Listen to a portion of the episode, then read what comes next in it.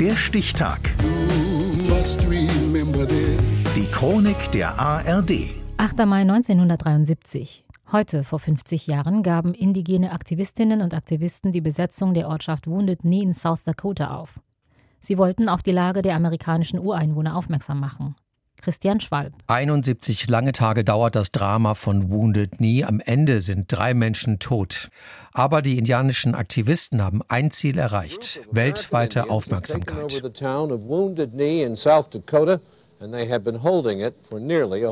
Das Fernsehen berichtet anlässlich des Protestes täglich über die unwürdigen Lebensumstände in den Reservaten, auch hier in der Prärie von South Dakota, dem Ort des historischen Massakers an hunderten Sioux-Indianern.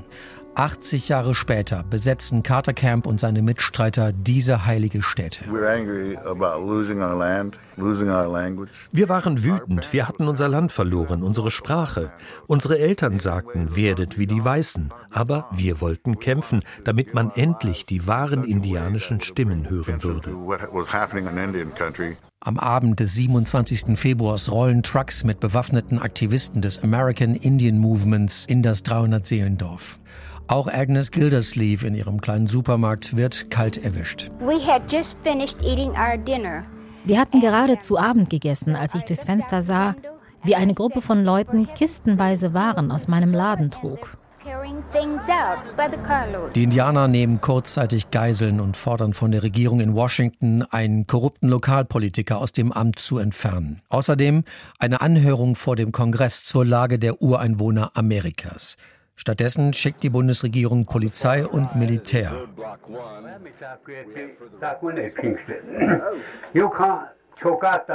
Immer wieder begrüßt Häuptling Foolscrow Unterhändler aus Washington in seiner Stammessprache. Aber alle Vermittlungsbemühungen scheitern. Stattdessen wird geschossen. Das Drama zieht Kreise bis nach Hollywood. Sogar die Oscarverleihung wird zur Bühne für die indianische Sache Marlon Brando lehnt die Auszeichnung ab. Er schickt die indianische Schauspielerin Sasheen Littlefeather ein Eklat.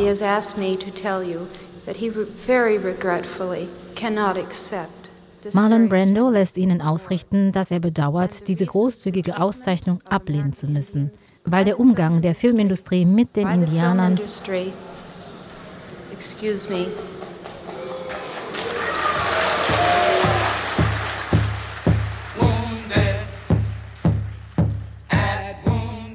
FBI und Nationalgarde ziehen ihren Belagerungsring um Wounded Knee zu.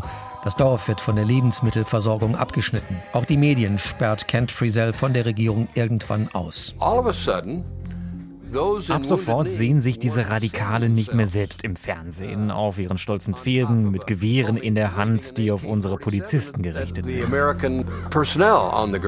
Am Ende sind die rund 200 Aktivisten zermürbt. Die Besetzung geht zu Ende, ohne dass ihre Forderungen erfüllt werden.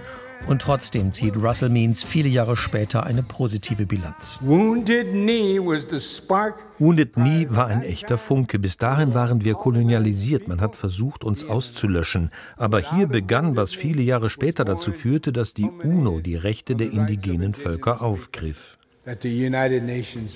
Nur wenig geändert haben sich seitdem die Bedingungen in den Reservaten, trotz des Protests in Wounded Knee, der heute vor 50 Jahren endet.